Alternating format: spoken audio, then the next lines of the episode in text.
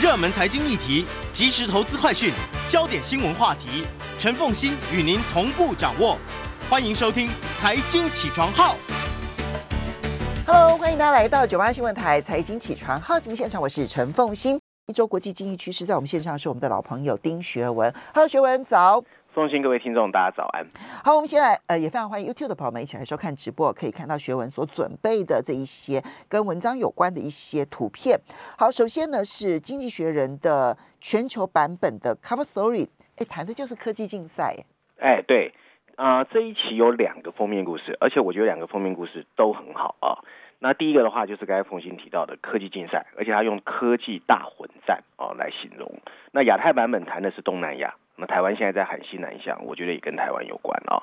我们现在看全球版本的封面设计哦，你会看到有好像一看就是一个街头大混战的一个漫画哦。可是，在这个大混战的这个乌烟瘴气里面，你会看到像 Facebook、Google、Amazon 或者 Twitter 的 logo 哦。那上面有一排黑色的大字，叫 Tech Big Dust Up，就是科技大混战。那文章内容当主要是说是在说全球科技竞赛的新阶段正在展开。这一次经济学人啊，在这一本杂志用了三篇文章，除了序论第一篇之外，还有在商业板块的第一篇第五十五页。那篇文章主要在提醒我们，过惯舒适日子的科技巨头，现在正在接受挑战跟质疑，而且其中大部分来自他们互相的跨界哦。那另外六十一页的熊彼特专栏哦，谈的是最近 Facebook 跟 Apple。彼此在针对 iPhone 的这个客户隐私上面的一个争夺战。我们来看一看序论第一篇第九页啊，它的大标题其实就是 The Dust Up 大混战。补充标题写的是一个全球科技竞赛的新阶段正在展开。我们看看内容是在说什么啊？文章一开始他说，科技产业哦被少数巨头垄断的理所当然，其实我们已经其来有之，我们也觉得难以突破，甚至觉得它可能会一直这样子下去。可是它不但影响着我们这一代人的思想，甚至让投资者和监管机构都很难摆脱这些所谓科技巨头垄断的控制。但就像《经济学人》这期文章想要表述的，这个情况已经越来越难以持续。在长时间的思想固化之后，科技产业正进入一个充满变数的阶段。在美国，数位市场正在转向寡头垄断啊，寡头是好几家的意思。嗯，业界排名第二和第三的科技企业本来根本就无力和各领域的领头羊进行竞争，但大型科技企业正在开始鲸吞蚕食所有的客户跟数据，而且另外一方面，我们也看到 Apple 和 Facebook 在抢占 iPhone 用户隐私上面的激烈角逐。那在亚洲，很多的亚洲的数位科技企业正在想方设法配合政府，把这些所谓的美国的科技巨头逐出家门。这个产业的崭新结构，还有与经济学人一向支持的开放、公平竞争的资本主义相去甚远。但一群竞争对手的寡头垄断，仍然要比单一垄断好得太多。过往啊，在矽谷理所当然的创造性破坏越来越困难。从产业主导的地位的节节败退的企业名单多如牛毛。我们曾经看到 Fairchild 这个半导体公司，还有 HP 的起起落落。但近代，科技巨头却始终屹立不摇，Apple 和 Microsoft 都已经四十岁了，Alphabet 跟 Amazon 也超过了二十岁，甚至 Facebook 都来到了十七岁。嗯，这个世界到底发生了什么？网络和规模效应意味着大者恒大，而数据成为其他新进者进入的障碍。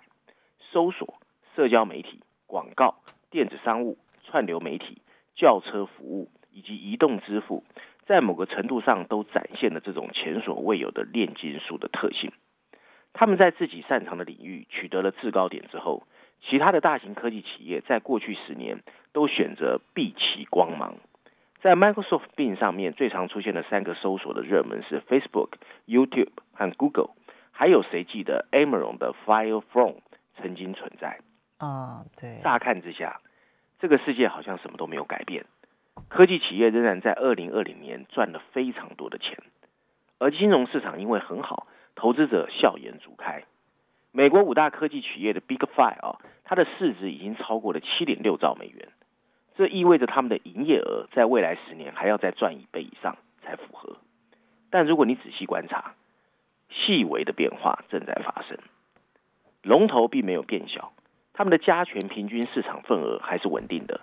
在美国科技产业的十一个子产业中，每个子产业的龙头的市场占有率大概是百分之三十五。但从二零一五年以来，排名第二和第三的企业纷纷从百分之十八上升了百分之二十六。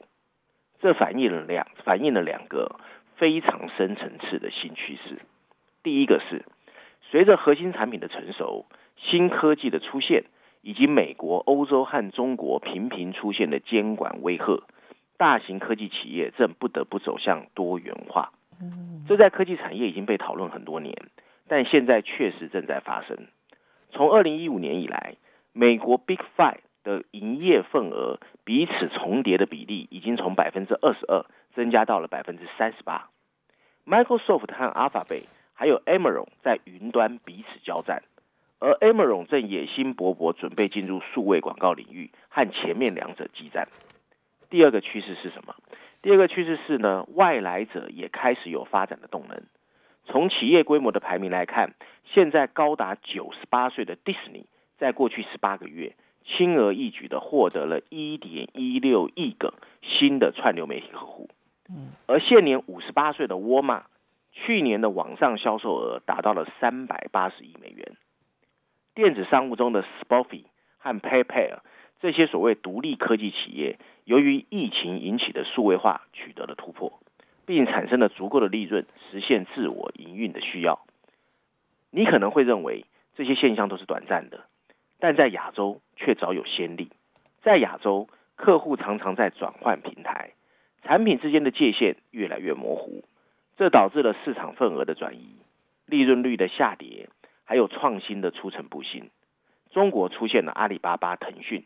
以及另外五个互联网竞争者的市值都超过了一千亿美元。印度出现了 Jio，东南亚有 Grab、Gojek 和 C。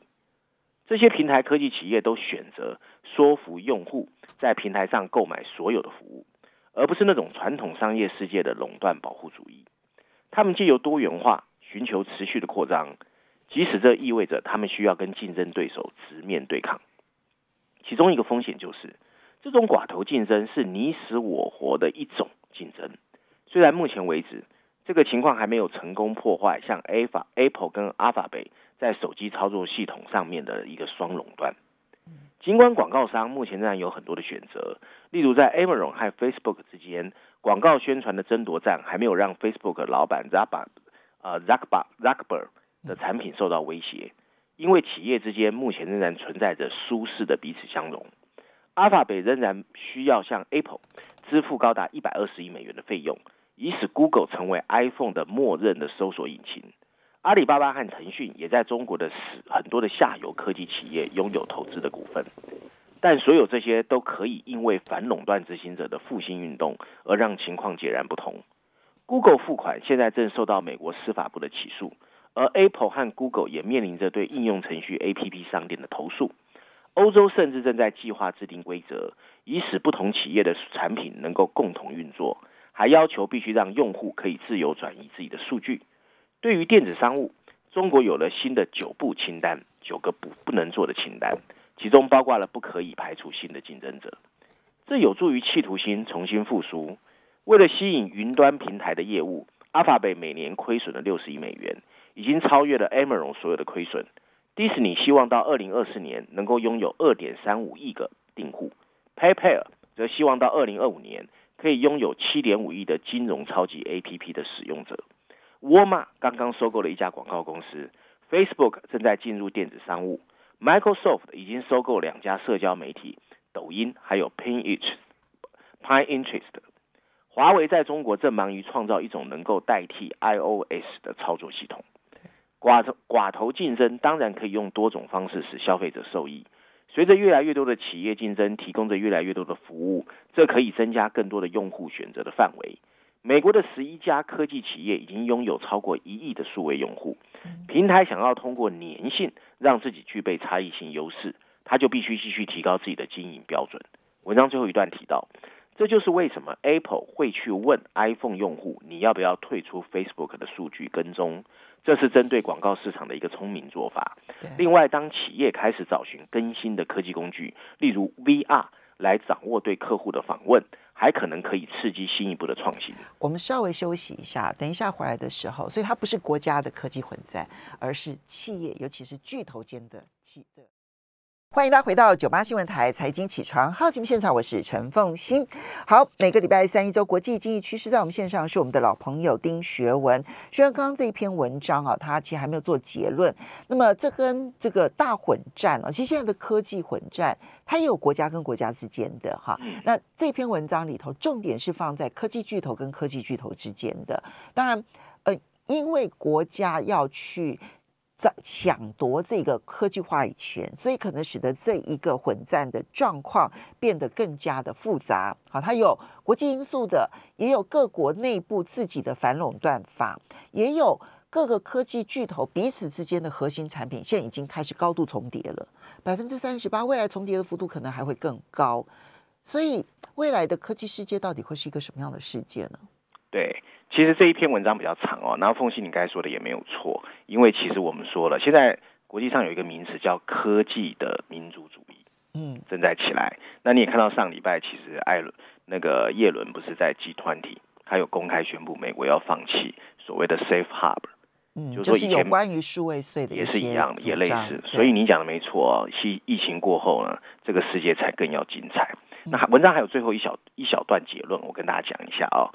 早在两千年的时候，就是二十年前，当时很少人会想到科技会形成今天这种垄断的状况，但如今它已经变得理所当然。今天没有人知道新兴的寡头竞争模式是不是会持续，或是会不会让消费者得到更多的好处，但这种情况肯定比过往几年更加值得我们乐观。经济学人觉得是乐观，监管机构正试图把封闭的市场打开。一个金融的繁荣意味着资本真的很多，网络活动的激增刺激着消费者的需求。对于市场、消费者还有科技企业而言，一个竞争更为激烈的数位经济是必然的，而且它越来越难以避免。但对消费者，应该是选择可以更多。嗯，所以这个竞争对于科技公司的发展来讲是压力，但是对于消费者来讲，其实。可以得到多元的管道，这件事情是好的。对，而且隐私其实可以受到 protect。哎，对啊，你看最近这个苹果跟脸书之间的大战，说真的，不管苹果原本的目的是不是为了打击脸书，但至少从客户的角度来讲，他比较注重隐私啊。对啦，然后结论其实可以也可以稍微呼应一下风行刚才说的。我们刚才说金融市场嘛，我不知道前几年风行你会不会觉得，我们在节目中每次谈到那什么？Apple、Google 什么几百亿、几千亿、几兆市值，你会觉得怎么那么可怕？越来越大，股票市场现在也是啊，哇，估值几百亿、几千亿，可是物极必反，什么事情上去之后，肯定就会有一些事情发生。好。这个是要接下来这篇文章就是要来谈这件事情了，对不对？好，对。那呃，学文不过他是乐观的，他是乐观。好，好来，学文特别选了这个《伦敦金融时报》的社论啊，嗯、谈的其实就是殖率飙升，然后所引爆的这一波的金融市场的这个大荡、大动荡。嗯嗯，对，他回到从经济角度，他觉得通货膨胀没有那么可怕哦。那这是啊，《伦敦金融时报》最新的一篇全球社论，它大标题下得非常有趣，它叫做“金融市场用一个颠簸的路带我们重新适应通货膨胀”啊。那补充标题写的是“价格上涨的预期其实不会引起总体经济的担忧”，所以是比较偏乐观的哦。我们来看看他的分析。文章一开始他说：“这是一个金融市场终于要面对现实。”低利率和低通膨不可能永久存在的辛苦的一个礼拜。嗯，全球范围的债券投资人经历了一个惊吓的震荡。美国十年期公债殖利率啊急剧上升，市场普遍预期美国的通货膨胀率极可能很快会突破百分之二点二。事实上啊，这是一个市场应该要期待的好消息。市场的动向与其说是相反，其实是自己吓自己的一种恐惧跟悲观。他们担心美国经济会因为萧条而回落，并且外溢到全球各个区域。这主要是因为拜登实施了巨额的财政刺激计划，以及美国的联准会 FED 又决定顺应民心，让货币政策保持宽松。市场上的名义利率和实质利率都在上升，这明显是对经济复苏到产能满载的一个健康反应。美元没有升值。也在告诉我们，乐观期待着通货膨胀出现其实是受到欢迎的。升高的通货膨胀其实不会引起宏观经济的担忧。未来十年，即使通货膨胀率每年都超过百分之二点二，仍然没有办法弥补过去十年物价上涨始终低于美国联准会百分之二通货膨胀目标的一个缺口。市场价格短期内迎来较高的通货膨胀率，意味着投资者相信美国 FED 可以把通货膨胀率保持在他希望的水平。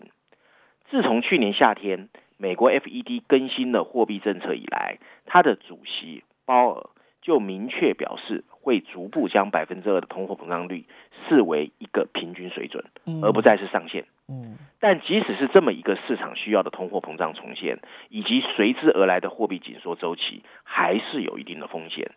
金融市场长久以来，我们已经习惯了所谓的低利率，以至于可能对高利率、高通货膨胀的重新来临感到不可预测。鉴于有目前的资产都是以低利率为基础的一种假设，就是你手上持有的理财产品跟啊、这个所谓的资产配置，即使很小的变化都会导致重新定价的波动。我们还不知道债券投资者会怎么反应整个市场高于百分之二的通货膨胀率，如果连续好几年出现上下波动，肯定难免，甚至可能带来巨大的损失。决策者最重要的任务就是你要确保这个亏损不会带来你自己国家金融市场系统性的金融崩溃。然而，跟货币政策相比，更值得关注的是监管。除了投资者的损失之外，重新定价在过往常常会伴随着金融市场的下跌。去年三月，疫情刚刚爆发的时候，资产价格也曾经崩溃，甚至美国国债市场短暂的暂停营运。最后才在美国联准会的出手救援后恢复了正常式交易，货币政策开始紧缩，就算它是实体经济复苏的一个反应，也会让大家迎来最讨厌的一种感觉。同样的，这必须由市场监管者来应对，而不是利率制定者来面对。文章最后提到，现在的重点非常清楚，美国经济的通货膨胀重现是一个再好不过的事情，但在过程中我们需要保持警惕。投资人必须清楚知道自己的风险敞口有多大，监管机构必须做好准备应对任何的意外事件出现，事先确认你国家的大型金融机构资本准备够不够充足，并明确清楚市场一旦失能，最严重的地方会在哪里。至于货币政策，鲍尔本周向立法机构传达的信息绝对正确，利率上升导致的市场适度紧缩已经为他完成了该完成的工作。所以他觉得上个礼拜的这一场预言，反而让市场，比如说我们就好像是地震啊，那它就代表了地壳下面其实有很多的能量要泄释放啊，它叫做正常能量释放。是的。所以《伦敦金融时报》觉得上个礼拜这个预言让这一个正常能量释放了一下，让恐慌的人先离场一下，可以避免未来的更大幅度的动荡。对的。嗯，这是《伦敦金融时报》的一个看法。不过他刚刚提到了，就我觉得波动期总是难免的，因为过去我们是用低利率、低通膨来看待问题，哈。那但是未来如果走向高利率、高通膨啊，不用高，就是长期维持在百分之二以上，而联准会也是能够忍受这样子的一个通膨率的情况之下，高利率、高通膨对市场那个动荡还是难免啊。我觉得这一点还是要小心注意，而且我。看起来，《伦敦金融时报》从头到尾都不担心这个通膨对于贫穷人口的冲击有多大，哈？哎，对啊，他完全不在乎，哎，嗯，哦，所以，所以为什么很多人都批评啊？像《伦敦金融时报》《经济学人》，他那个西方的媒体的角度太强，好可怕哦！你知道那个对于嗯中亚地区啦、南亚地区啦，就全世界的穷人那个影响冲击有多大吗？当然。哦，天哪！好，来，接下来我们再来看到的是《经济学人》的亚洲版本的 cover story 啊，嗯，谈的是东南亚，对，其实谈的是中美竞争啊，没错，嗯，那这一这一本那个封面的设计也很有意思哦，你仔细去看，有点模糊，但仔细去看它是东南亚地图，可是被整个哦中国红染红了。啊，然后上面写的是一段话，叫做“在中国后院的战斗”。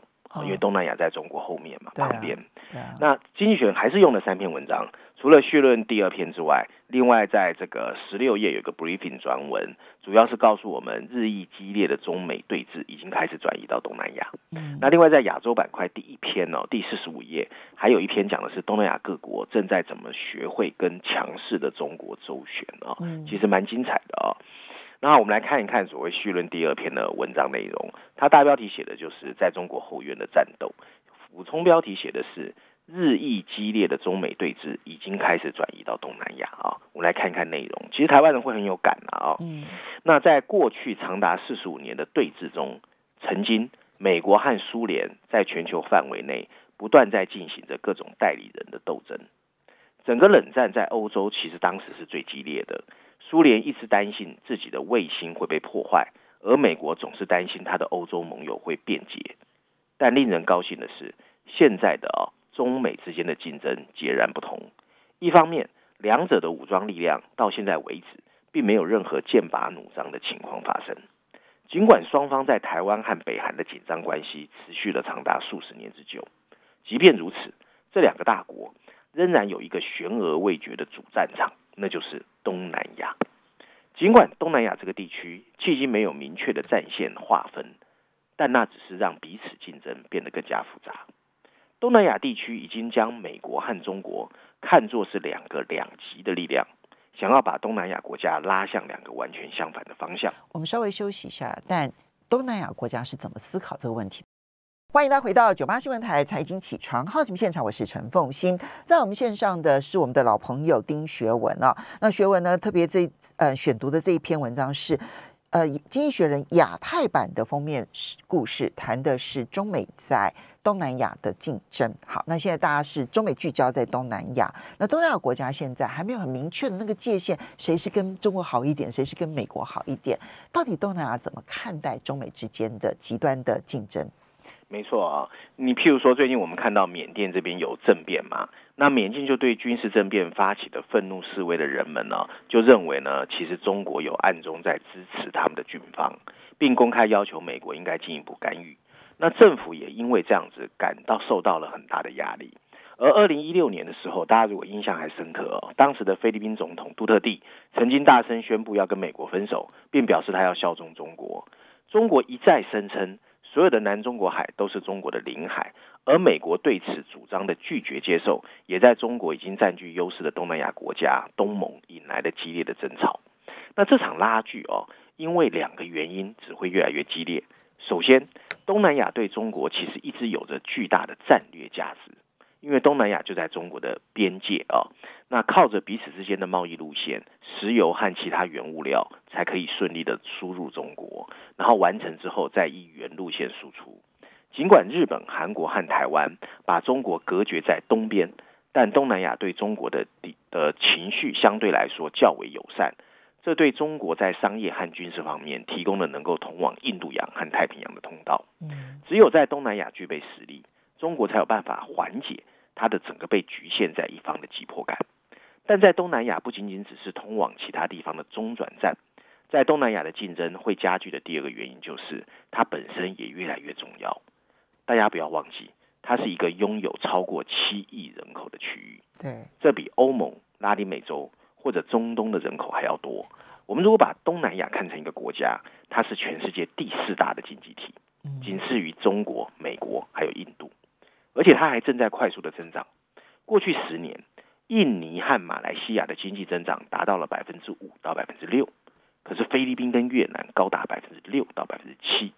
而且这个地区的相对贫穷国家，例如缅甸和柬埔寨，增长速度更快。对于想要对冲中国风险的投资者而言，东南亚已经成为制造业移转的最好选择。现在，它的消费者甚至有钱到足够成为一个诱人的市场。对，无论从商业还是地缘政治的角度而言，东南亚都成为了兵家必争的重要地区。在这两个对手之中，中国跟美国，目前中国看起来占据上风。它是东南亚地区的最大贸易伙伴，投资在这个区域的金额超过了美国。至少柬埔寨已经表态是中国的忠实伙伴，而且没有一个国家愿意公开表态跟美国站在同一阵线。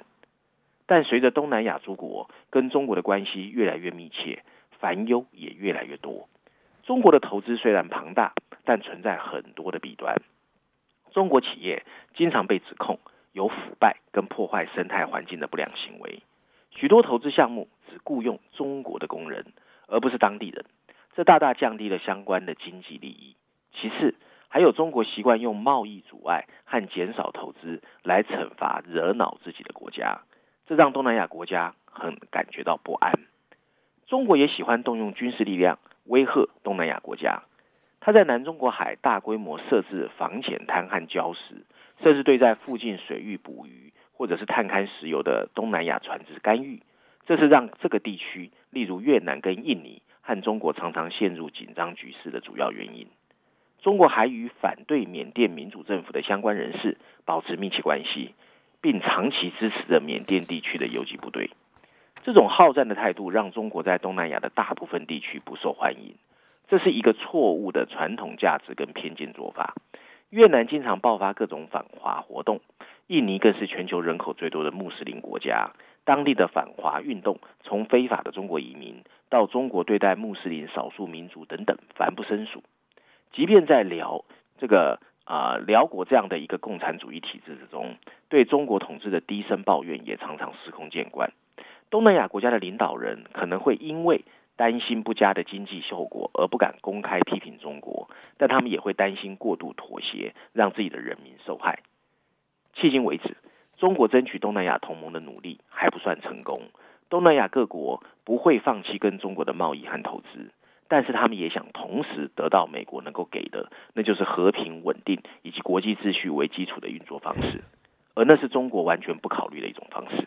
无论是中国国力的国家，还是东南亚的大国，都有对冲自己风险的动机，看着看看自己能从当前的巨人对峙中获得什么。文章最后一段提到，想要防范啊东南亚滑入中国希望的轨道，美国应该积极展示。东南亚可以保持既有的选择余地，并尽快建立一个对中国影响力的抗衡点。一个机制可以是区域内更多的整合。实际上，东南亚国家彼此之间的贸易总量早就超过了跟中国的来往总额。另一个是加强跟其他亚洲国家，包括日本、韩国的联系，整个东盟自然就会向它靠近。最重要的是，美国绝对不要陷入试图迫使东南亚国家选边站的陷阱。